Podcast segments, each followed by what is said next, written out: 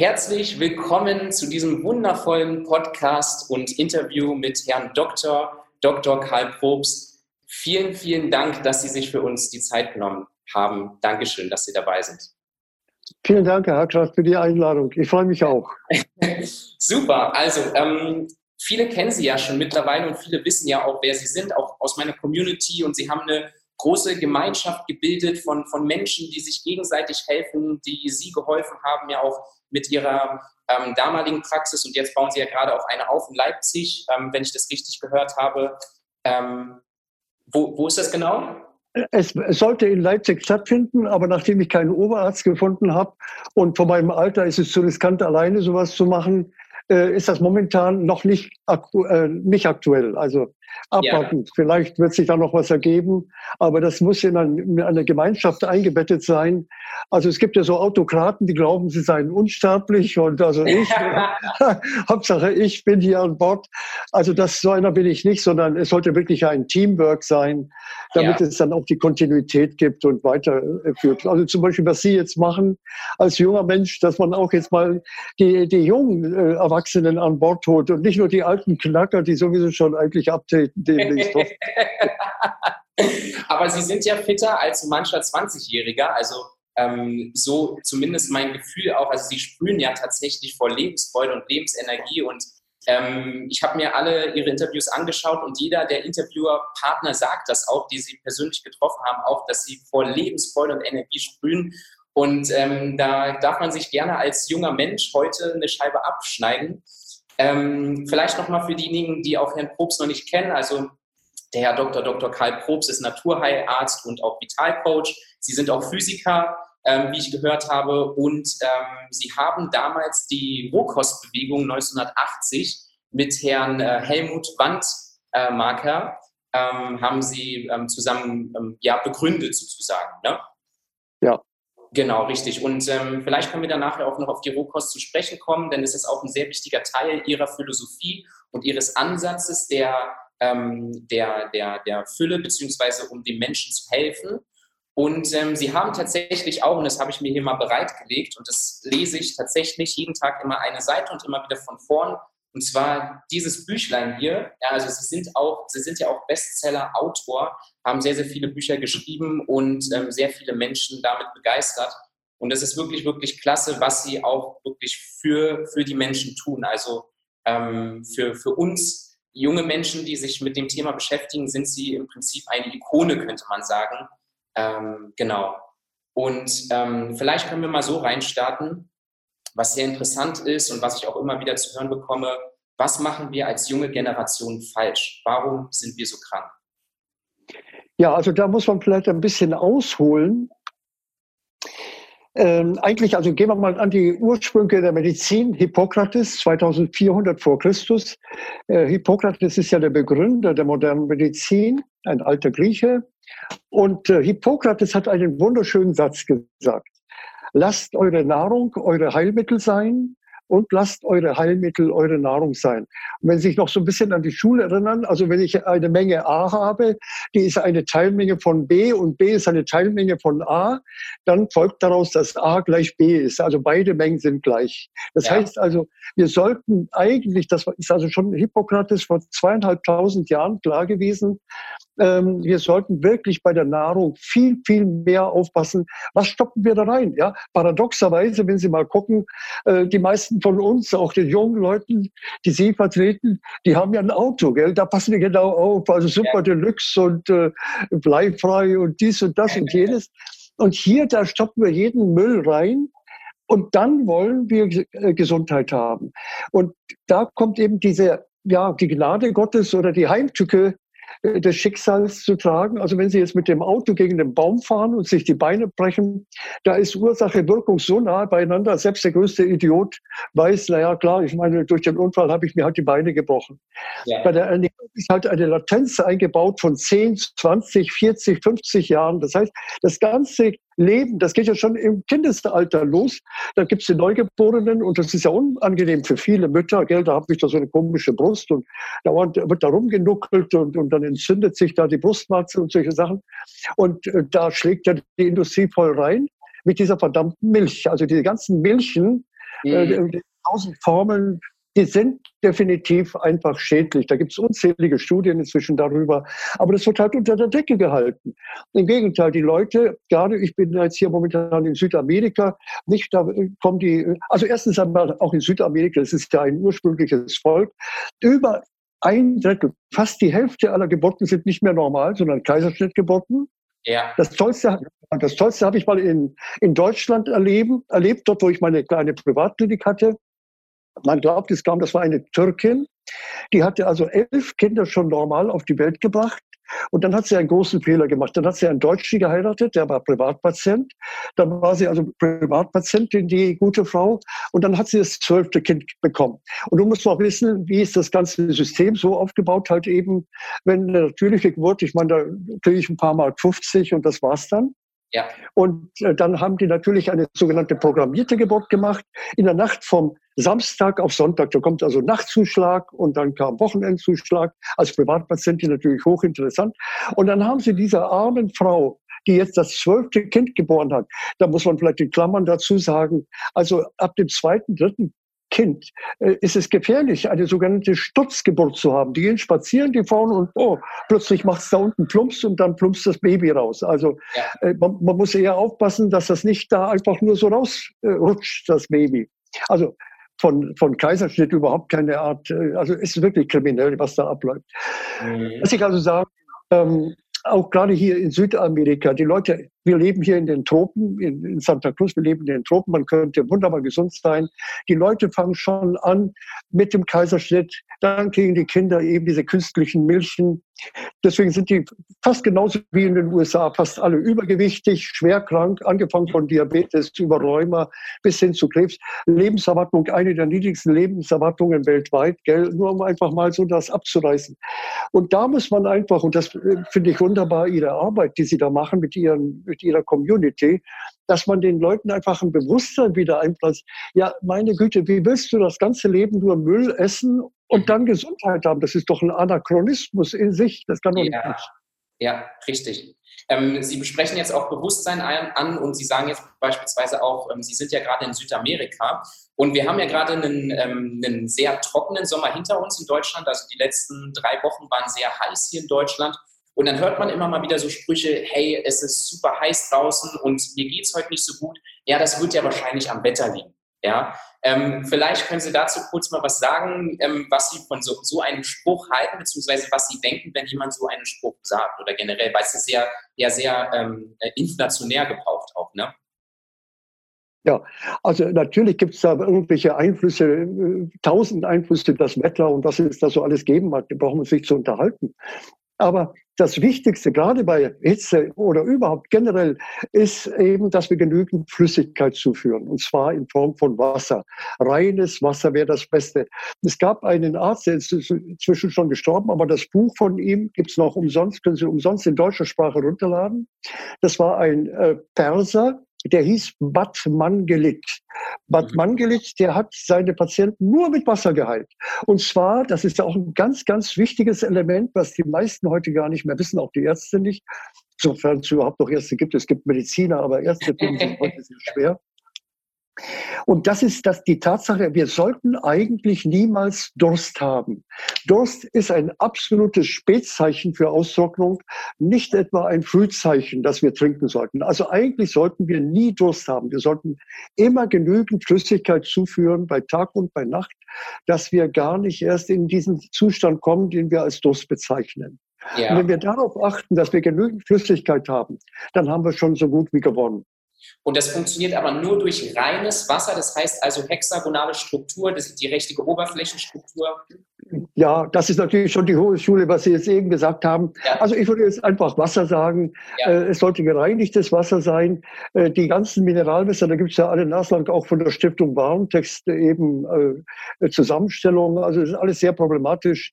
Mhm. Ähm, am besten, man hat vielleicht ein eigenes Wassergerät. Ich habe das auch gerade in dem Buch, was Sie ja eben gezeigt haben, ja. habe ich auch einiges darüber geschrieben. Es gibt Umkehrosmose, es gibt Dampfdestillation, es gibt die verschiedenen äh, Ionisationsverfahren. Also man sollte sich damit schon befassen mit der Gesundheit, denn machen wir uns nichts vor. wer auf dieser Welt hilft uns schon dabei, dass wir gesund leben? Eigentlich die Industrie und die, das ganze System hat überhaupt kein Interesse daran, dass wir gesund sind. Deswegen ja. werden wir uns selber um uns kümmern und deswegen finde ich ja, wie gesagt, das, was Sie machen, so fantastisch, ja. dass Sie die Leute aufklären. Und wenn wir das nicht machen, das wird niemand für uns tun. Ja, könnte man also sagen, dass das größte Problem unserer jungen Generation ist eher die falsche Aufklärung, die wir haben über das Thema Gesundheit?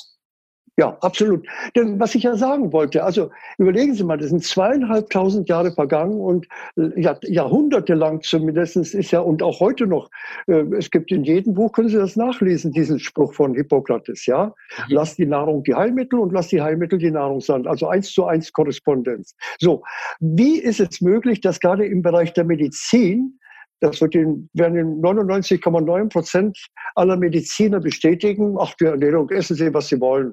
Höchstens, dass man sagt, äh, leben Sie gesund. Dann fragen Sie, Herr Doktor, was ist gesund? Na ja, gesund halt eben. Mehr, mehr wissen die nicht. Ja, was auch immer das sein mag.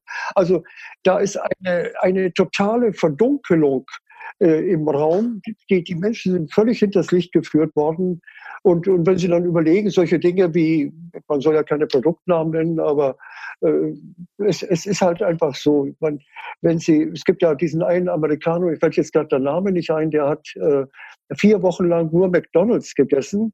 Der ist schwer krank geworden, erstens ja. mal wahnsinnig übergewichtig, fast gestorben und hat dann ein Jahr lang gebraucht, um sich wieder einigermaßen zu regenerieren. Ja? Oder Coca-Cola. Da gibt es ja die berühmte Anekdote, der Erfinder davon, das war ein Apotheker in Amerika, der Trick war, dass wir halt eben Kaffee machen und der Kaffee, der wird dann eben gekühlt, also nicht heißer Kaffee, sondern kalter Kaffee. Ja. Und äh, dann haben das seine Kinder und Kindeskinder getrunken. Und dann ist er in, in Zorn geraten und hat gesagt, ich verbiete euch das. Dieser Dreck, der ist für das Volk da, aber nicht für meine Kinder und Kindeskinder. Mhm. Also, dass wir einfach mal anfangen, da wirklich genau hinzugucken. Sehr interessant, äh, wie Sie das auch beschreiben, weil tatsächlich ist das ja der Großteil unserer Ernährung. Also ähm, bei den meisten sieht das ja nicht so aus, dass es nur vier Wochen ist, sondern fast sogar ein Jahrzehnt teilweise. Und dann erst gibt der oder sagt der Körper, jetzt geht es hier nicht mehr weiter. Da muss man sich eigentlich mal vorstellen, wie lange er durchhält bei solchen Giftstoffen. Ne? Also ja, ja, ja. Ja, absolut. Also eigentlich ist eher die Gnade Gottes, die, man möchte fast sagen, überströmende Gnade Gottes, die uns so viele Jahre eben der Gnade schenkt. Und dann kommt die Midlife-Crisis. Und wir haben es ja auch jetzt eben schon besprochen im Vorgespräch. Und ich erlebe das jeden Tag. Ich kriege ja jeden Tag Anfragen. Also die werden immer jünger. Es gibt 18-jährige Mädchen, die haben halt Brustkrebs. Es ist, es ist ja. wirklich grauenhaft. Das wird ja. immer schlimmer. Also ich erinnere mich noch damals, als ich vor 50 Jahren studierte, da hatten wir dann im, im, kurz vorm Staatsexamen, dann ging ein Raum durch den Hörsaal, wir waren so etwa 200 Studenten, da oben in der inneren Medizin auf Station sowieso, da ist ein, ein, ein Krebspatient, der ist 69 Jahre alt, ja. Und sind natürlich alle dann so aus Versehen in das Zimmer reingestolpert. Wie sieht ein 69 Jahre alter Mann aus mit Krebs? Ah, so sieht er aus. Also, ja. Verstehen? Heute haben wir Kinderkliniken, Kinderonkologie. Ja. ja. Also man muss sich das überlegen. Und, und da sehen Sie auch schon diese globale Verführung, wie weit wir uns in das Licht führen lassen. Der Medizin ist es gelungen, eben da irgendwelche technischen Lösungen. Ja, wir brauchen jetzt Kinderonkologie und da brauchen wir noch einen Clown, brauchen wir. Der Clown, die Kinder sollen ja auch was zu lachen haben, neben der Chemotherapie und all diesen Dingen. Aber keiner stellt die Frage, ja, Moment, Moment, Moment. Früher war Krebs eine seltene Krankheit und eine Krankheit der alten Leute. Deswegen war das damals vor 50 Jahren spektakulär. Da war ein 69 Jahre alter Krebspatient. Uh, uh, uh, so sehen die also aus, ja. ja. Und heute was Sie auch äh, erleben bei Ihrer Community. Ja? Ich habe jetzt äh, Brustkrebs, ich habe dies und ich habe jenes. Eigentlich, und, und da sind wir wirklich äh, gefordert, wenn wir uns nicht selber darum kümmern und selber die Gesundheit in die eigenen Hände nehmen. Das wird niemand für uns tun. Niemand, das sehen Sie. Das wird immer schlimmer, im Gegenteil. Richtig, richtig. Und ähm, wir, ich habe zum Beispiel immer das Gefühl, dass die eine Seite gibt von Menschen, die können nicht mehr, die haben nicht mehr genügend Kraft, sich dort rauszubewegen und dann diejenigen, die so einen großen Schmerzpunkt haben und sich unbedingt entwickeln wollen. Also es gibt gar nichts mehr dazwischen, wo das nur noch funktioniert. Das ist vielleicht nur noch bei ein oder zwei Prozent gefühlt, auch bei mir in der Community beispielsweise, die jetzt sagen, sie möchten sich einfach weiterbilden für sich und sie haben noch keine Probleme, aber der Großteil hat ja schon Probleme oder kann gar nicht mehr anders. Ne? Ja. Also das ist wirklich ein sehr, sehr schwer, schwerwiegendes Problem. Da bin ich sehr gespannt, wie sich das auch entwickeln wird. Und ich hoffe natürlich sehr, dass sich das ins Positive entwickelt. Deswegen machen wir, glaube ich, ja auch das, was wir machen. Sie natürlich viel länger als ich. Ich bin dann noch ganz, ganz weit am Anfang. Ähm, genau. Ähm, vielleicht zu unserem größten Problem. Wie sieht das aus mit den Vergiftungen ähm, des, des Menschen? Also wie vergiftet sind wir tatsächlich und, und über welche ja. Vergiftung sprechen wir? Ja, also vielleicht äh, darf ich das ein bisschen weiter fassen, was Sie eben sagten mit ja. der Vergiftung, äh, würde ich vielleicht hier gerade in dem Buch, was Sie ja eben erwähnt haben, auf ein Bild hinweisen wollen. Da sehen Sie so ein Fass und das ist eigentlich so das Sinnbild des menschlichen Körpers. Und Sie sehen, dieses Fass ist am Überlaufen, da läuft also der Dreck raus.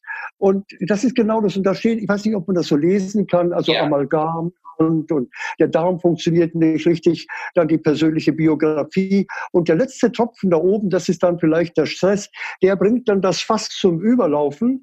Und das ist so ganz fundamental wichtig, dass wir erkennen, das Überlaufen der Klärgrube Mensch, das ist das, was wir als Krankheit bezeichnen. Mhm. Und das ist natürlich ein ganz von uns persönlich abhängiger äh, Sache. Deswegen, das hat jeder von uns schon erlebt. Gerade im Kindesalter kann man das sehr gut beobachten. Die Mütter berichten das immer wieder. Nicht die Kinder plötzlich ohne Grund haben die Appetitlosigkeit, die wollen nichts essen, die haben kein Fieber, die haben einen Durchfall, die haben gar, aber die, nee, ich will nicht. Und das ist vielleicht die wichtigste, wie man heute so schön auf Englisch sagt, Take-Home-Message, ja? ja. Dass man gerade für die Jüngeren vielleicht gerade auch jüngere Mütter, gerade bei uns und vielleicht auch den einen oder anderen jüngeren Vater, dass wir anfangen, unsere Kinder schon zu respektieren. Wenn die Kinder nicht wollen, dann dürfen wir nicht gleich in Panik geraten.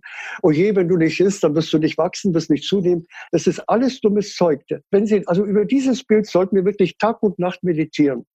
Es gibt eigentlich gar nicht Krankheit im eigentlichen Sinne des Wortes, so als schicksalhaftes Geschehen, sondern es gibt nur die Entgiftungsbestrebungen des Körpers in Form von Erbrechen, Durchfall, Fieber, Appetitlosigkeit, Schleimabsonderungen. Ich kann Sie gerade auch bei den Kindern sehr gut beobachten, immer wieder Schleimabsonderungen. Schleim ist die erste Methode des Körpers, um Dreck, um Gifte, von denen Sie eben schon gesprochen haben, aus dem Körper herauszuschaffen. Entweder in Form von Schleim über die Bronchien oder wenn es schlimmer und schneller gehen soll, dann über den Darm, über den Durchfall. Mhm. Und in beiden Fällen, wenn wir jetzt unseren Grips be, äh, benutzen wollten beim Zuhören, dann ist doch klar, also ähm, und, und das ist das eigentlich, wo ich, wo ich hin will, dass wir erkennen, es gibt gar nicht Krankheit im eigentlichen krankhaften Sinn, sondern die Krankheit, was uns als Krankheit verkauft wird, das ist bereits die Genesung. Nämlich indem sie, nicht, Sie kennen ja das von Schneewittchen mit dem vergifteten Apfel, das lag ja da ewig da in dem, in dem, in dem gläsernen Sarg da oben. Und erst als der Königssohn kam, der hat doch die geliebt und der wollte die nehmen. Und dann hat es gerumpelt, nicht? die haben doch dann den Sarg fallen lassen. Und dann kam der giftige Apfel raus, äh, raus und Halleluja, dann war das Schneewittchen gesund. Und dasselbe muss uns passieren. Und das ist eben dieses Tilgen der, der, der Gesundheitsschulden, die wir haben, und das kann unangenehm sein. Schuldentilgen ist immer etwas unangenehm. Ja, ja, Sie beschreiben es auch immer so schön. Äh, man hat 100.000 Euro Schulden, man muss sie abbezahlen. Wenn man sie ab, abbezahlt hat, dann fühlt man sich gut, weil man es losgelassen hat. Und so ist es auch mit den. Ja, ja, genau so ist es, ja. Mhm. Ja, ja, sehr, sehr schön. Ähm, Finde ich auch sehr spannend zum Thema Vergiftungen, weil Sie gesagt haben, äh, man sondert Schleim ab.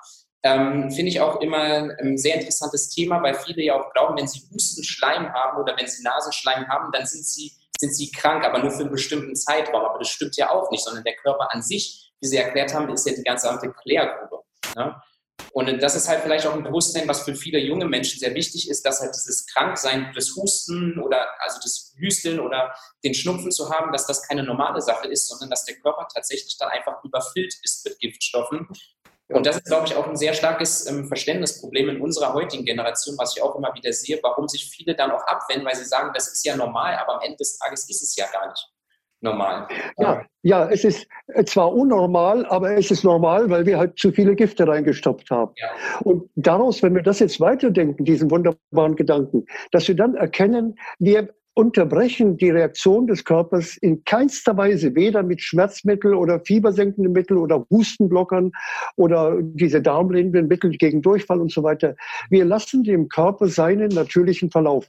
Denn, und das ist meine entscheidende Beobachtung gewesen in diesen über 40 Jahren, die ich jetzt diese Alternativmedizin verfolge, der Körper weiß es perfekt, der beste Arzt ist wirklich der menschliche Körper. Und es gibt ja den bösen Spruch schon seit Jahrhunderten, äh, Gott lässt genesen und der Arzt holt die Spesen. Ja? und das ist so. Und deswegen am besten, und der Julius Hacketal, das war so ein bekannter Urologe, der ist dann am Prostatakrebs gestorben, auch schon vor 20, 30 Jahren. Ja. Aber der hat damals einen schönen Satz gesagt, bevor er selber dann an Prostatakrebs verstorben war. Aber der hat einen sehr schönen Satz gesagt, wenn du den Doktor siehst, Beine in die Hand und laufen, laufen, laufen. es ist wirklich so. Es, ich schäme mich ja fast, so sprechen zu müssen, aber es ist ja. so tatsächlich. Ja, ja verstehe ich absolut. Ja, sehr schöner Spruch. Sehr schön. Ähm, okay. Ähm, Sie sprechen auch immer was an, und zwar die Pathogenese versus oder, oder die Salutogenese. Das ist ja auch ein ganz großes Thema, denn äh, ich habe mich auch mit sehr, sehr vielen Ärzten, ich, komme ja selbst aus einer sehr ähm, krankhaften Vergangenheit, hatte eine sehr starke Akne gehabt, habe 16 Stunden Schlaf am Tag gebraucht. Ich war selbst Turner, konnte meine Leistung nicht mehr bringen. Und es war ein sehr, sehr starkes Thema einfach bei mir. Und dann bist du halt bei Ärzten, die nehmen das Thema dann ähm, erstmal nicht ernst und dann hast du welche, die das Thema ernst nehmen und die dich dann auch gut behandeln, betrachten das Thema aber eher aus der Pathogenese. Das heißt also, du hast beispielsweise Borreliose, Bartonellen, ähm, Katzen-Kratzkrankheit und sowas alles. Und dann wollen sie diese Krankheiten behandeln. Und sie kommen ja mit einem völlig anderen Ansatz ran, dass sie sagen, die Salutogenese, also das Genesen der Gesundheit. So, wie, wie widersprüchlich ist das in sich und was verstehen wir da nicht richtig? Ja, eben, das ist ja, was ich versucht habe, eben schon anzu, äh, zu erklären. Das ist so wahnsinnig diametral entgegengesetzt, dass wir das gar nicht fassen können, wie stark wir betrogen worden sind um unsere eigene Gesundheit, um gesunden Menschenverstand. Ja, Sie sehen das ja auch in, im politischen Bereich, was jetzt hier so alles passiert. Da, äh, es ist, es ja. ist so, wenn man noch ein eigenes Gehirn haben sollte oder eine Restfunktion eigenen Gehirns haben sollte, kann man überhaupt nicht mehr fassen, was jetzt hier hier alles so abläuft. Auf, auf globaler Ebene. Und wenn wir uns jetzt mal, um politisch korrekt zu bleiben, nur auf den Bereich der Gesundheit beschränken wollen, im Bereich der Gesundheit, da fängt es an. Allein die Tatsache, dass wir uns überhaupt haben aufschwatzen lassen, zum Beispiel im Rahmen der Corona, äh, dass es sowas wie Krankheit geben könnte. Also es gibt ein, das war ein, ein anonymer Arzt, ich glaube an der Uniklinik in Frankfurt, der hat einen, einen sehr schönen Podcast gegeben. Der hat seine, äh, also in, in, der, in der Intensivstation ist dem aufgefallen, wenn so alte Leute kamen mit 80, 85, die sagen, ach Doktor, ich bin alt, ich möchte keine Behandlung, ich möchte keine Beatmung, ich möchte kein fiebersenkendes Mittel. Lassen Sie mich, wenn ich es überlebe, überlebe ich. Wenn nicht, dann gehe ich nach Hause wieder. Und nach einer Woche sind die alle punktuell gesund. Die aber sich Fieber senken lassen mit Paracetamol und, und was es da alles gibt, Ibuprofen und so weiter, mit diesem Teufelszeug.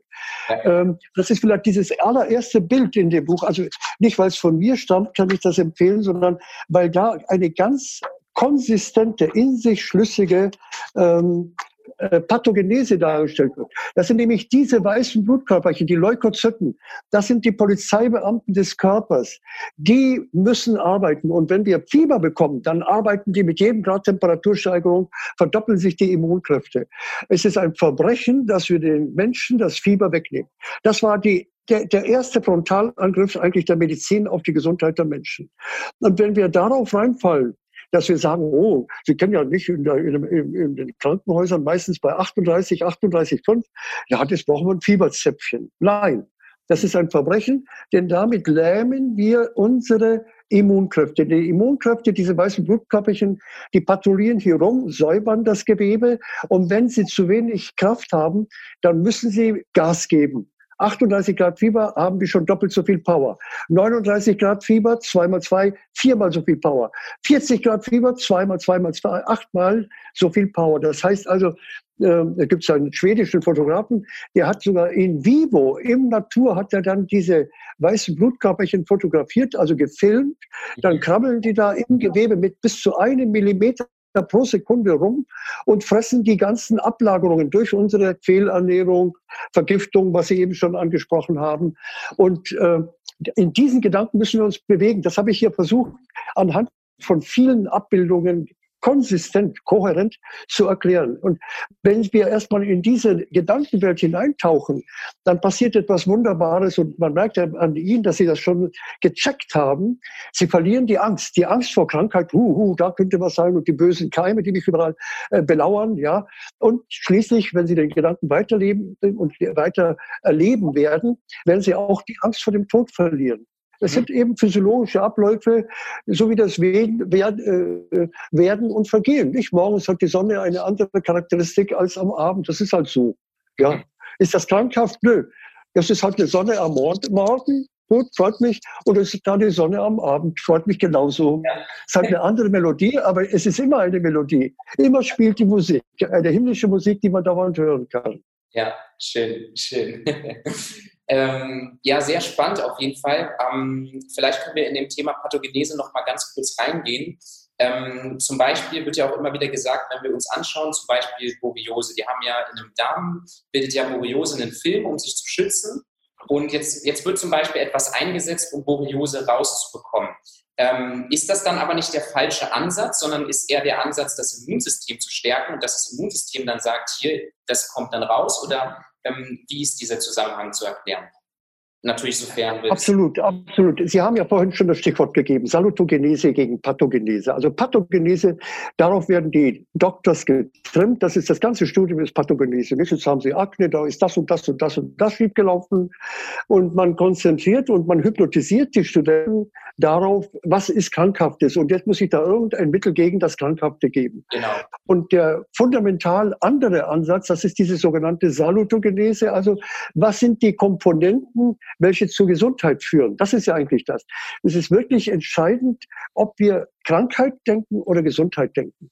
Und dann, wenn wir mal diesen Gedanken uns nähern, dann werden wir merken, ähm, dass eben die Gesundheit ähm, in dem Maße zunimmt, indem wir dem Körper einfach nur gutes Brennmaterial, auch dieser Salutogenese-Gedanke, äh, Fuß fassen kann in unserem Herzen, wenn wir dem Körper gutes Brennmaterial anbieten. Also nicht dauernd eben essbaren Müll, mhm. sondern eben sorgfältig, am besten vielleicht einen eigenen kleinen Schrebergarten. Viele von Ihren jüngeren Zuschauern, die werden vielleicht nur eine Wohnung haben, aber am Fensterbrett, da kann man vielleicht in ein paar Blumen töpfen, da ist Petersilie und Schnittlauch und, und Majoran und ein paar Kräutlein, ja, Oregano. Und alleine, wenn wir nur ein bisschen was Eigenes, Eigenes, äh, äh, selber ge äh, Gezogenes da hineintun oder vielleicht ein paar Tomatchen, die dann jetzt da auch in einem Blumentopf äh, gewachsen sind. Das ist jedes einzelne Kräutlein ist eine Offenbarung Gottes.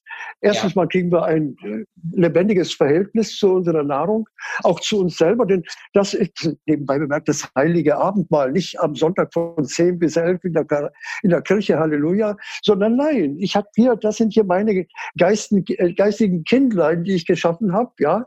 Und äh, die opfern jetzt ihr Leben, damit ich weiterleben kann. Also ich gebe ein herzliches Willkommen den Tomaten, den Gürkchen, die da eben jetzt, die ich verzehren darf. Und ganz bewusst integriere ich die jetzt in mein etwas größeres Wesen.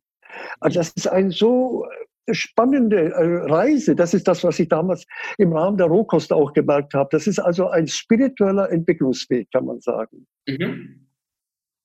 Sehr spannend. Sehr und in ja. dem Rahmen dann eben die Pathogenese, also äh, dass wir aufhören, dauernd uns auch mit den schädlichen, mit den negativen Dingen zu befassen, sondern das Positive, dass wir das eben nach Kräften fördern, ja, dass wir schauen, was Sie ja machen von, von, von, mit Ihrer Community, dass Sie schauen, was kann ich den Menschen an positiven, aufbauenden, lebensfördernden Gedanken und Tipps weitergeben. Genau dasselbe praktisch. Ja ich, ich, ich sage das auch deshalb, weil das tatsächlich ein sehr heiß gekochtes Thema ist, auch bei uns in der jungen Generation, weil zum Beispiel gesagt wird, wenn man jetzt zum Beispiel Jodmangel hat und man supplementiert beispielsweise Jod, dann wird immer wieder gesagt, man füttert die Erreger damit, deswegen erst entgiften und dann die Supplements nehmen. Und da wird halt bei uns die größte Angst geschürt tatsächlich, wenn es darum geht, Gesundheit zu verstehen.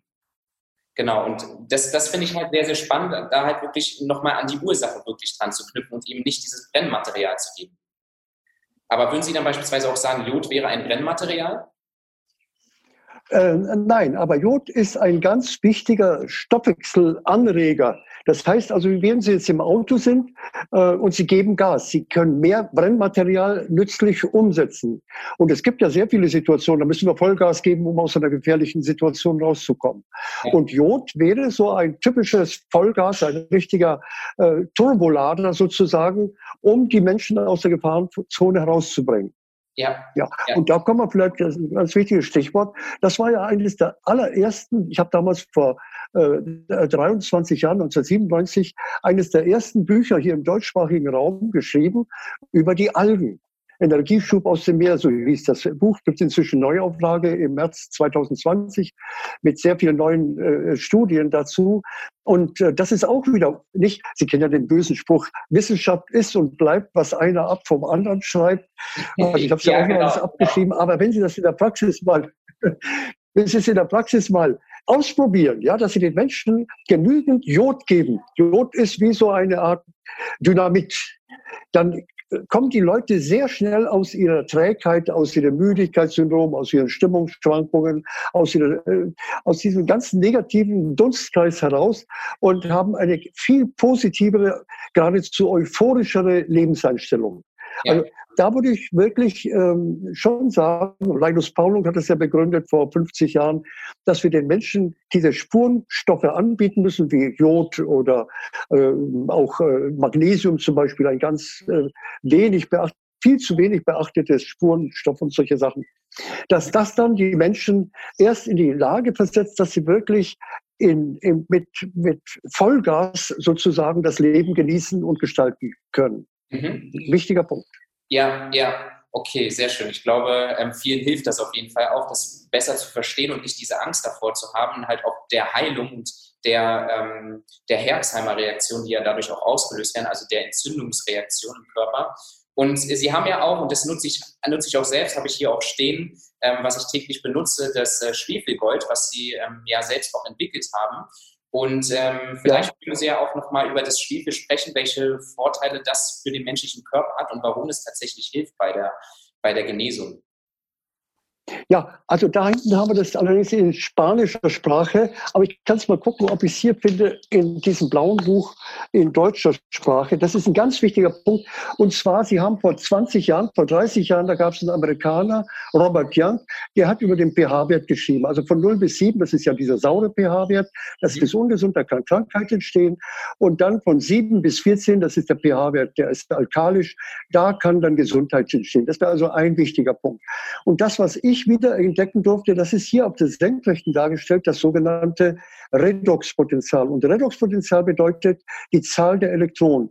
Ein Überschuss an Elektronen, viele Elektronen, das ist ein niedriges Redoxpotential und ein hohes Redoxpotential, das wäre ein Mangel an Elektronen. Das heißt, wir müssen Elektronen ins System zuführen, also Elektronenzufuhr bedeutet Redoxpotential senken. Und da sehen Sie die beiden Parameter. Insgesamt müssen wir in diesen grünen Bereich kommen. Und dieser grüne Bereich bedeutet reduktiv basisch. Also basisch bedeutet pH-Wert von 7 bis 14. Reduktion bedeutet Überschuss an Elektronen in dem Bereich, das wäre also das gesunde Körpermilieu. Und da ist eben dieses Schwefelgold, das sind also fünf verschiedene Elektronendonatoren, weil die, die, unsere Ernährung, vor allem wenn wir sehr viel denaturierte Nahrung zu uns nehmen, vor allem wenn sie in der Kantine essen und das köchelt da stundenlang vor sich hin, dann verdampfen die ganzen Elektronen. Das ist nicht gut. Das heißt, die Leute, die können vielleicht sogar noch vom pH-Wert in, in alkalischem Milieu sein.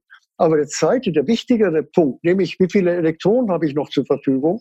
Die Elektronen, das ist das sogenannte antioxidative Element. Wir haben ja doch alle schon gehört von oxidativem Stress. Genau. Oxidativer Stress bedeutet Mangel an Elektronen. Das ist praktisch dieselbe, derselbe Tatbestand. Mangel an Elektronen weil sich darunter niemand was vorstellen kann, sagt man einfach, das ist oxidativer Stress. Und der oxidative Stress, der wird durch dieses Schwefelgold eliminiert. Das ist so die Idee, die dahinter ist. Und dann kommen wir in diesen grünen Bereich reduktiv-basisch, was wir hier auch sehen, reduktivo-basico. Und damit ist dann überhaupt die Grundlage geschaffen, dass wir gesund werden können. Ein ganz wichtiger Punkt. Auch wieder, da kommen wir wieder zu unserem lieben alten guten äh, Hippokrates, ja, der gesagt hat, auch der, überlegen wir, zweieinhalbtausend Jahre, gigantisch, hat gesagt, Darm gesund, Kern gesund, Darmkrank, Menschkrank. Da habe ich ja hier mehrfach zitiert, diese, dieser wunderbare Spruch, Darmgefirmt, nicht? Da oben steht es. Darm ja, gesund, genau. Mensch gesund. Darmkrank, Mensch krank. So einfach ist das.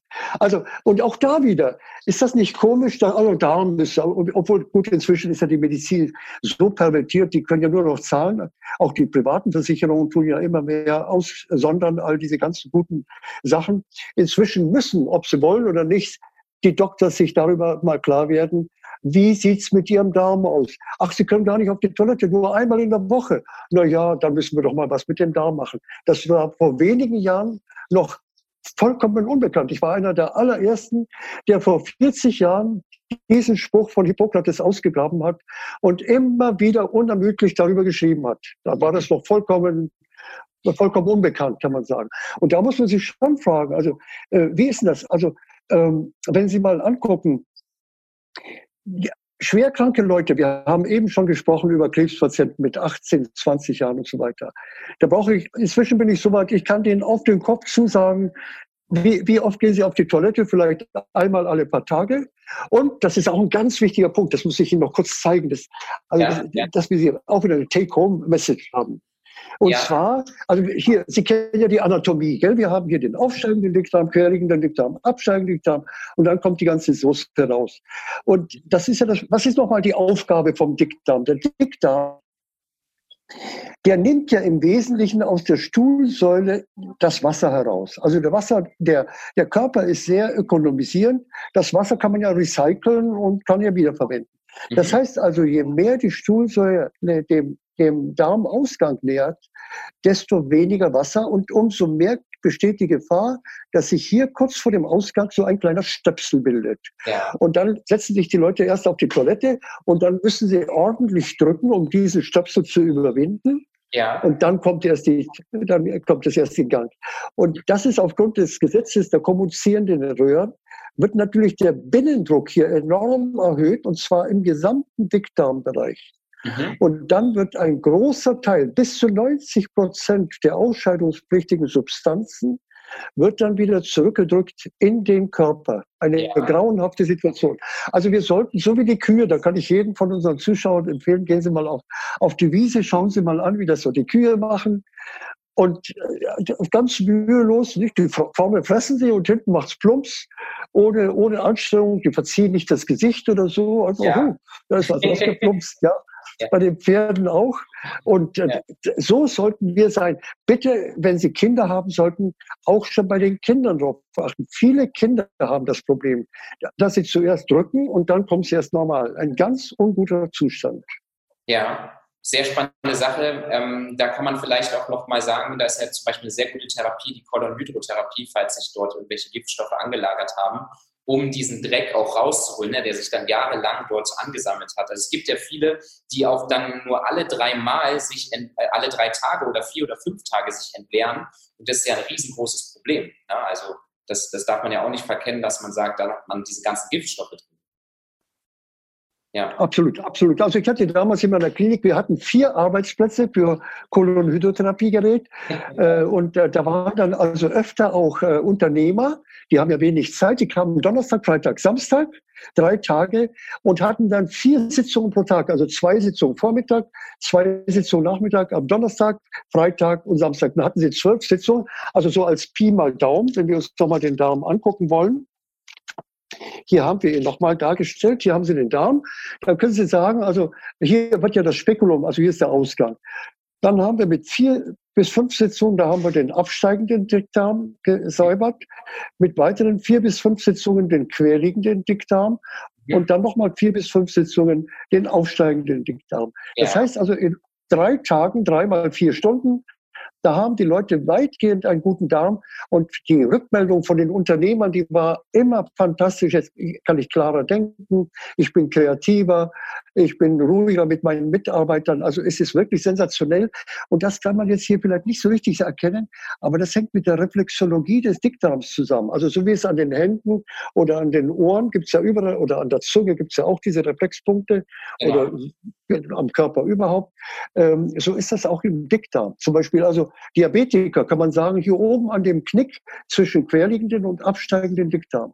da ist dann eine Verstopfung. Wenn man bis dorthin kommt, man reinigt den Leuten den Darm, Halleluja, dann geht der Diabetes ganz von selber weg. Und natürlich eine Umstellung der Ernährung, wie Jesus sagt, geh hin und sündige nicht mehr nicht dauernd essbaren Müll, sondern mal normal werden, sagen wir mal so. Ja. Sehr schade, dass ich äh, nicht mehr erleben durfte und diese Möglichkeit hatte, die drei Tage hintereinander zu gehen. Leider haben sie ja diese, diese Klinik nicht mehr, diese vier Angestellten für die Kollateraltherapie. Ja. Sehr, sehr schade. Ähm, also wir haben jetzt etwas Ähnliches. Wir haben ja. etwas Ähnliches jetzt hier in Bolivien. Äh, Gibt es auch äh, Kolonydotherapie und äh, äh, das macht hier auch eine Therapeutin sehr professionell. Und es kommen immer wieder aus Deutschland auch Leute zu Besuch und die können dann also eine ganze Reihe an, an solchen äh, Sitzungen machen und noch dazu viel billiger als in Deutschland, kann man sagen. Na, sobald die, äh, die Möglichkeiten es wieder bieten, dann äh, komme ich sehr, sehr gerne vorbei. dann können wir, dann, äh, gerne, gerne. dann würde ich mich sehr freuen, natürlich vorbeizukommen ähm, und die Möglichkeit äh, sehr, sehr gerne mal nutzen. Ähm, genau. Ähm, vielleicht noch ein Thema zum, ähm, und zwar Candida habe ich mir noch aufgeschrieben, kam auch aus der Community.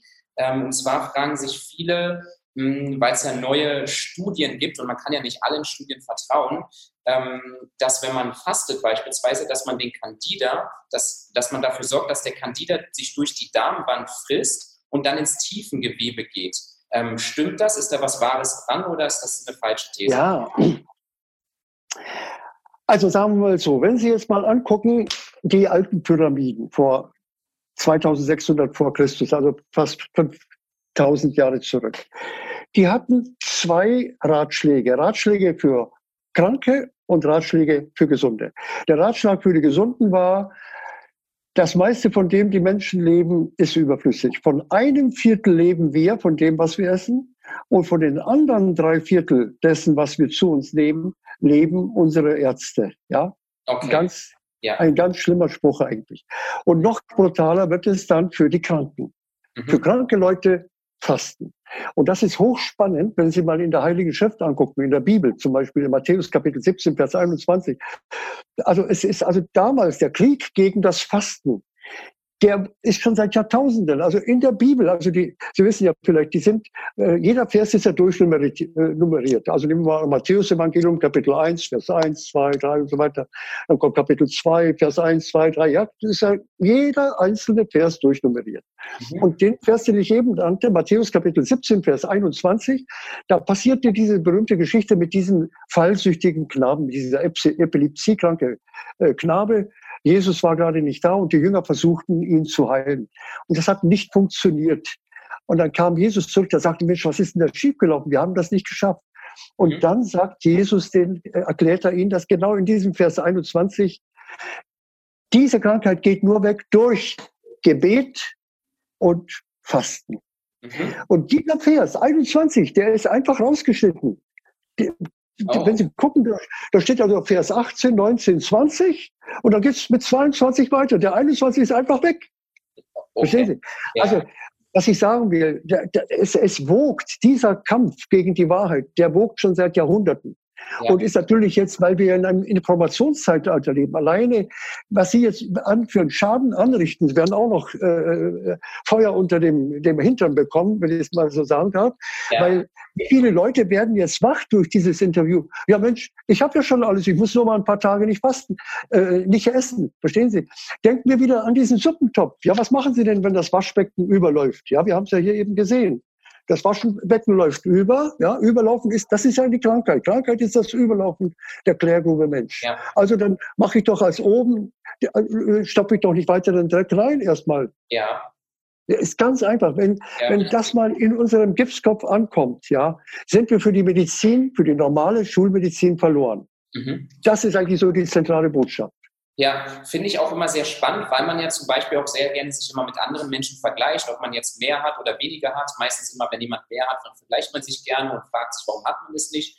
Und genauso ist es aber auch mit Gesundheit oder Krankheit. Man glaubt immer, weil jemand anderes das nicht hat und jemand anderes ein Wurstbrötchen isst und kein Pickel davon bekommt, dann fragt man, muss man doch sagen, oder dann sagt sich der eine, ja, dann muss ich ja auch keinen Pickel kriegen, wenn der das essen kann. Warum darf der das essen und warum nicht ich? Anstatt sich die Frage zu stellen, vielleicht ist seine Klärgrube noch nicht über, ja, sondern die eigene dann. Und vielleicht Ähm, und man weiß ja nie, wie es, wie es bei dem anderen aussieht. Vielleicht kriegt er ja gar keine Akne oder kein Pickel, sondern der hat dann andere Probleme. Und das ist halt auch immer die Sache, es ist kein offensichtliches dann am Anfang erstmal. Absolut. Aber auf jeden Fall nochmal, um Ihnen konkret auf Ihre Candida-Geschichte. Das ist natürlich eine ja. wahnsinnige Schutzbehauptung. Wir müssen die Leute in Angst halten. Das sehen Sie erst bei der Covid-Epidemie, den sogenannten da. Äh, man muss den Leuten Angst machen. Angst ist das Beste, um die Leute zu steuern. Also, wenn, also nehmen Sie das, machen Sie, also alleine schon fasten, das ist ja ganz, ganz, ganz, ganz böse. Also, das ist ein Kunstfehler. Ähm, und das kann ganz böse enden mit Ihrem Candida, der wird dann in Ihr Gehirn einarbeiten und dann sind Sie sowieso schon tot. Verstehen Sie, da wird so viel Müll erzählt, um die ja. Leute in Furcht und Zittern zu halten und um, es mal deutsch zu sagen, um die Pfründe zu erhalten. Es geht nur um die Pfründe. Denn also ich habe das, ich habe das ja alles experimentell selber. Ich weiß noch damals, ich war ja auch Schulmediziner zunächst einmal. Ja. Und äh, dann, das war ganz spannend. Ich habe dann einen Akupunkturkurs gemacht. Hier habe ich meinen Akupunkturmännchen stehen. Und das war ein, ein älterer Herr, äh, der den Kurs gegeben hat in Hannover, weiß ich noch wie heute. Und, und äh, ich habe den dann noch zum Flughafen gebracht. Der kam aus München angeflogen. Und, und dann kamen wir ins Gespräch, auch am Flughafen. Und, und dann sagte der mir, jedes Mal, wenn er, der war schon über die 80 Jahre alt, wenn er, jedes Mal, wenn er aufs Matterhorn steigt, dann äh, fastet er erstmal. Sag ich, ja, aber Moment, wenn ich faste, habe ich doch keine Kraft, gell? Dann, nein, alles Quatsch. Und das hat mich so getroffen, denn ich war ja ein intelligent, ich war ja habilitiert, also ich bin ja was Besseres, merke ich ja an der Krawatte heute noch. Mhm. Und da habe ich gesagt, also wenn das stimmt, und dann habe ich habe ihm abgesetzt, eben am Flughafen, bin nach, das war zu Silvester war das gewesen, und bin nach Hause gegangen und dann habe ich vier Wochen lang nur Wasser getrunken. Ich wusste nicht, dass man abführen muss und dies nicht und das nicht. Aber es hat mich so getroffen von diesem älteren ja. Mann. Und dann habe ich also vier Wochen nur Wasser getrunken. Ich hatte mhm. damals eine Firma, ich habe eine kleine Computerfirma, ich habe eine kleine Erfindung gemacht und so. Da hatte ich also äh, viel zu tun, etwa 16 Stunden am Tag gearbeitet, nur Wasser getrunken, eine Konferenz hat die andere gejagt und so weiter. Und erstaunlicherweise war ich überhaupt nicht irgendwie krank oder schwach. Wissen Sie, was passierte? Ich habe dann jeden Tag zehnmal bis zu 20 Mal, jede halbe Stunde, habe ich 200 Liegestütze. Im Büro habe ich mich hingelegt auf dem Boden und 200 Liegestütze gemacht. Ja. Und eine halbe Stunde später war ich schon wieder so voll Energie. 200. Zwei, also 4000 Liegestütze pro Tag. Wow. Ja. Verrückt. Ja. Also, was ich sagen will, also, als, also ich habe das so empfunden, als ob der liebe Gott sich selber kaputt lacht über den Idioten, denn ich war natürlich, sind sie heute noch an dem Quadratschädel, ja, also die, die Wissenschaft sagt ja, nein, 4000, 4000 Liegestütze am Tag. Ja, ja nur mit Wasser.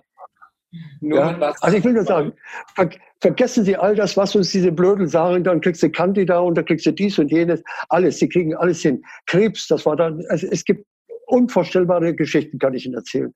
Ja. Und deswegen noch einmal, nicht weil es von mir kommt, sondern ein Bild sagt mehr als tausend Worte. Anhand von sehr vielen Abbildungen, Prinzip, Schaubildern habe ich genau erklärt, wie Krankheit und Gesundheit funktioniert. Damit haben Sie das Rüstzeug, dass Sie Ihre Gesundheit in die eigenen Hände nehmen können. Mit dem und noch ein drittes Buch, das habe ich gerade jetzt hier nicht griffbereit, ist auch nicht so wichtig. Aber dass wir selbstständig werden, dass wir selber die Gesundheit in den Händen halten. Und gerade wenn Sie jetzt junge Ehepaare angucken, dass sie, dass sie sich losmachen von diesem ganzen Dreck dieser Welt. Einfach, erstmal so zu sagen. Mhm. Ich würde noch sehr gerne zwei kleine Fragen stellen, wenn das noch zeitlich auch bei Ihnen passt. Ähm, ja, ja, gerne. Okay, super. Vielen, vielen Dank. Vielen, vielen Dank für die Zeit. Ähm, und zwar Thema Kohlenhydrate. Ähm, ist ja auch ein sehr spannendes Thema. Sie sagen ja auch immer, dass man Öl ins Feuer gießt im Prinzip und ja. den Körper äh, entzündet. Aber man sagt jetzt ja beispielsweise, die Leistungssportler brauchen ja Kohlenhydrate, um Energie zu haben. Widerspricht sich das Ganze oder ist das auch wieder nur ein, eine Sache, die falsch verstanden wurde? Ja, also da schauen wir uns mal dieses Bildchen hier an. Sie wissen, also hier haben wir die Körperzellen. Die Zelle hat nur ein einziges Interesse, das ist Energie. Ohne Energie gibt es kein Leben. Und also jede Zelle muss Energie produzieren. Und das ist auch der Grund, warum wir uns ernähren müssen. Und da gibt es drei große Stoffgruppen. Einmal die Eiweiße, also die Proteine, die abgebaut werden zu Aminosäuren.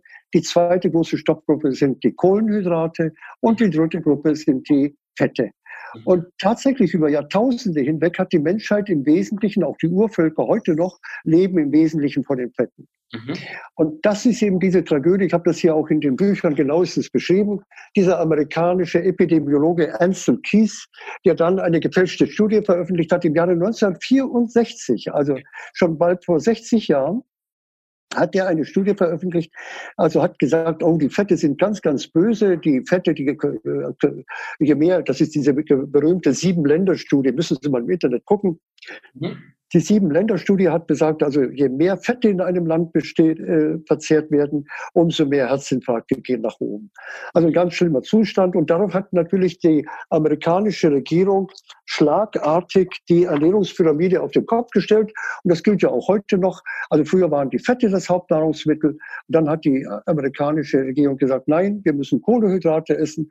Und natürlich Deutschland, England, Frankreich, Schweiz und so weiter. Also alle die von Amerika abhängigen äh, Länder, die haben heute noch diese äh, Pyramide, Ernährungspyramide. Und dass die nicht stimmt, das kann man daran erkennen, nämlich die Kohlenhydrate werden abgebaut zu Einfachzuckern, zu Glucose. Die Glucose kann aber nicht in die Zelle aufgenommen werden. Das geht nur, wenn der Körper Insulin absondert. Insulin öffnet die Körperzelle. Die Glucose kann einströmen und kann dann verstoffwechselt werden und Energie kommt raus. Soweit, so gut. Das Schlimme an dem Insulin ist, das hat noch eine zweite Reaktion. Insulin aktiviert ein Signalmolekül, dieses mTOR, Mammalian Target of Rapamycin, habe ich ja auch genauestens beschrieben. Und dieses Rapamycin das erzeugt Entzündung. Und die Entzündungen nur, also die Entzündung, die wir hier sehen, wo ein, Entzündung ist ein anderer Name für Feuerchen. Da ist ein Feuerchen im Körper und wo Feuer ist, da gibt es Asche. Und die Asche, die wird eingelagert eben in diesem äh, Zwischenzellgewebe hier. Und das bewirkt dann, dass wir einen Sauerstoffmangel auf zellulärer Ebene haben. Das ja. heißt also, die, äh, die, äh, um jetzt nochmal auf viele Leistungssportler zu kommen, Glucose hat den Vorteil, die ist schnell verfügbar, das stimmt, aber sie verschlacken die Gewebe. Das heißt, sie haben mittelfristig, langfristig, äh, schießen sich ein Eigentor. Es gibt auch Leistungssportler. Einer, der hat jetzt neulich, und zwar von Melbourne nach äh, das ist, glaube ich, 300 Kilometer. Das ist so ein Ultramarathon. Es gibt ja diese ja. Ultramarathonläufer.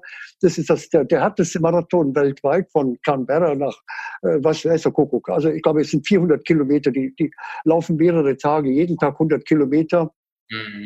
Und der hat dann den, den Lauf gewonnen. Also die kommen ja alle mit ihren Privatärzten und, und mit äh, Windschnittigen und Windabweisenden. Äh, ja. Und der kam mit ein paar Gummistiefeln, das war ein, ein Schafhirte aus dem Hinterland.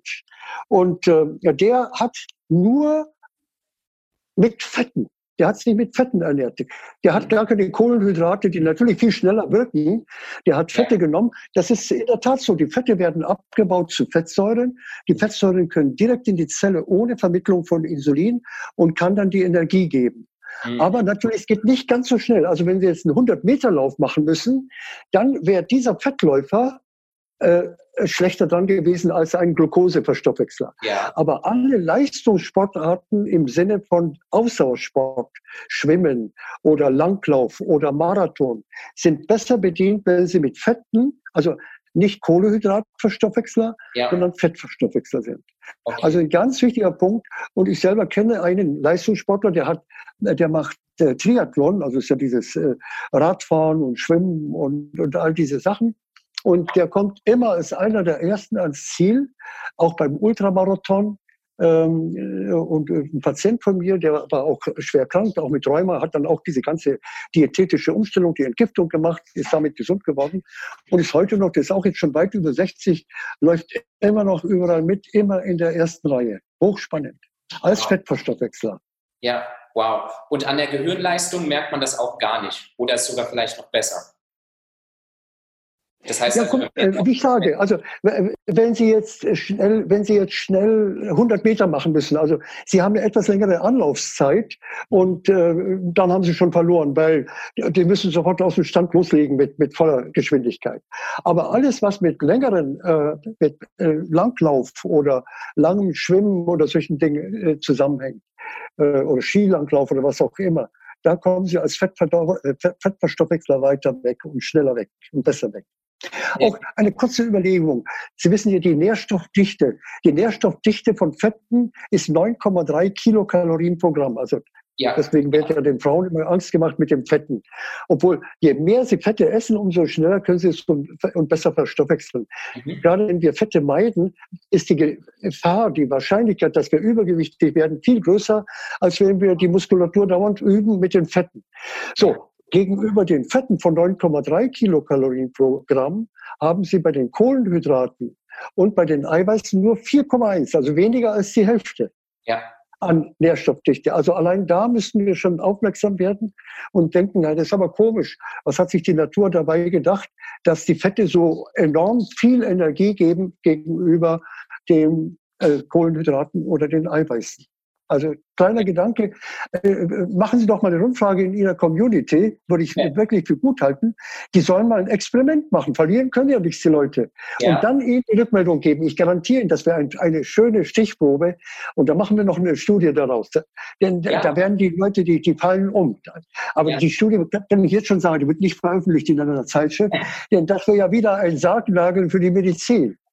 Ja, fürchterlich. Ja, auf jeden Fall. Aber ähm, können wir sehr, sehr gerne machen. Ähm, die Community sieht es ja dann auch und dann äh, mache ich gleich mal eine Umfrage, wer, wer mit dabei ist. Wir haben auch immer sehr, sehr hohe Umfragewerte. Ich denke, das kann eine sehr gute Sache sein. Und wenn ich dann mal nach Südamerika komme, dann können wir es auswerten würde ich mich auf jeden Fall. Ja, ja, ich habe ja eine Zeit lang eben einige Jahre im Institut für medizinische Statistik in Erlangen gearbeitet. Da hatte ich auch Doktorarbeiten zu betreuen und Habilitationsschriften. Daher weiß ich, wie man da statistisch äh, das wirklich dann hieb- und stichfest formulieren kann. Ja, schön.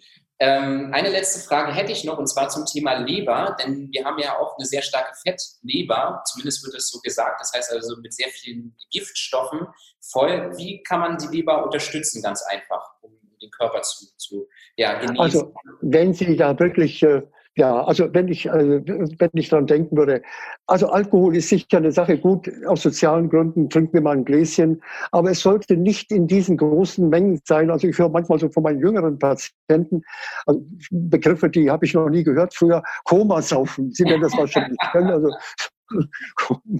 also das würde ich nicht gerade für eine sehr zielführende Strategie halten.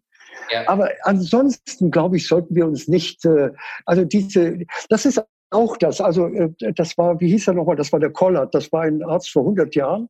Der hat einen schönen Satz gesagt. Der Niedergang der Medizin hat damit begonnen, dass sich vor jedes Loch des Menschen ein Spezialist gesetzt hat. Ja, es gibt also den äh, Zahnarzt und dann gibt es den Otologen und den Ophthalmologen und den Arschlochologen, also den Proktologen, das ist Arschloch auf Griechisch, ja, also den Arschlochologen ja. und den Vaginologen. Es gibt ja alle möglichen. Und, und äh, also wie gesagt, diese Atomisierung halte ich nicht für gut, sondern okay, ich möchte gesund leben, also schone ich meine Leber. Ich würde nicht zu viel essen, ich würde nicht zu spät essen, ich würde also weniger sorgfältig einspeicheln, sorgfältig kauen. Die Verdauung beginnt im Mund, nicht erst im Magen oder im Dickdarm oder Dünndarm, sondern mit den Zähnen. Also solche einfachen Dinge, wenn wir uns an unsere Eltern und Großeltern denken, an die Omi, die haben ja immer gesagt, jetzt kaum mal besser mal, also wir, meine ja. Oma hat mich immer gemahnt, ja, kauen und richtig kauen. Also ich würde jetzt weniger so, so spezifisch sagen, ihre Leber und die Niere und so. Nein, fangen wir an, normal zu werden, mäßig.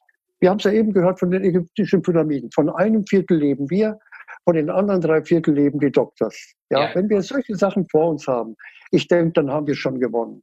Ja, schön.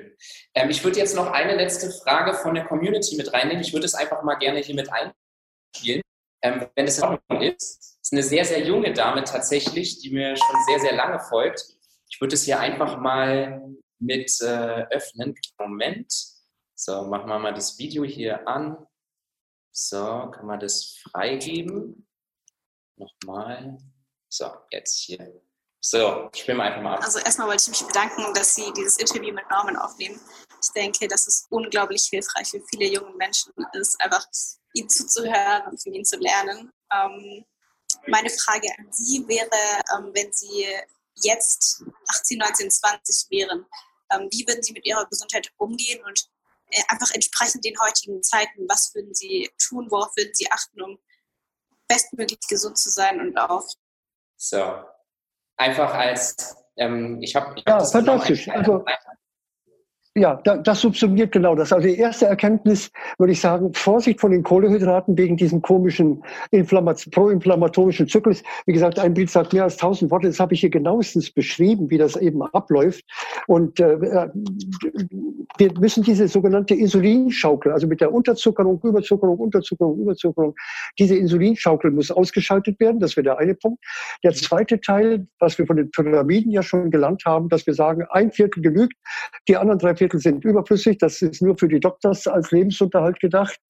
Ja. Und wir, mit dem einen Viertel, der, der mich ernährt, damit würde ich äh, weitermachen. Und wenn Sie jetzt noch ganz was Gutes machen wollen, wenn Sie sicher mitbekommen haben, dass wir diese ketogene Diät, dass wir schauen von den 24 Stunden des Tages, würde ich sagen, in einem Zeitfenster von maximal sechs Stunden essen wir, also sechs Stunden. Und dann kommen 18 Stunden im Stück da werden keine Kalorien zugeführt.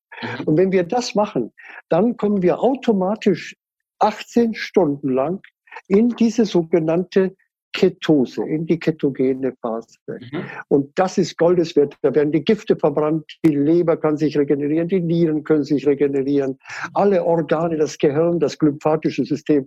Da gibt es also inzwischen unzählige Studien, habe ich übrigens auch, auch die Bücher da bei mir. Nicht, weil es meint der Probst, nö, nö, das ist völlig unwichtig. Was sagt modernste wissenschaftliche Forschung? Steht mhm. alles hier genauestens beschrieben. Ja. Und wie gesagt, Wissen ist Macht, hat Schiller gesagt. Böse Zungen haben bei uns da an der Schule dann geschrieben, nicht Wissen macht auch nichts. Also so würde ich es nicht gerade gut halten. Schön. Ja. Herr Probst, vielen, vielen, vielen, vielen Dank, dass Sie sich die Zeit genommen haben. Ähm, ich freue mich ja. wirklich sehr, sehr schade, dass wir uns nicht persönlich treffen konnten zum Interview. Ähm, aber ich würde mich sehr freuen, wenn wir es dann mal in Südamerika schaffen. Ähm, und dann würde ich auch gleich, gleich die Kolonhydrotherapie mit hinten dran nehmen.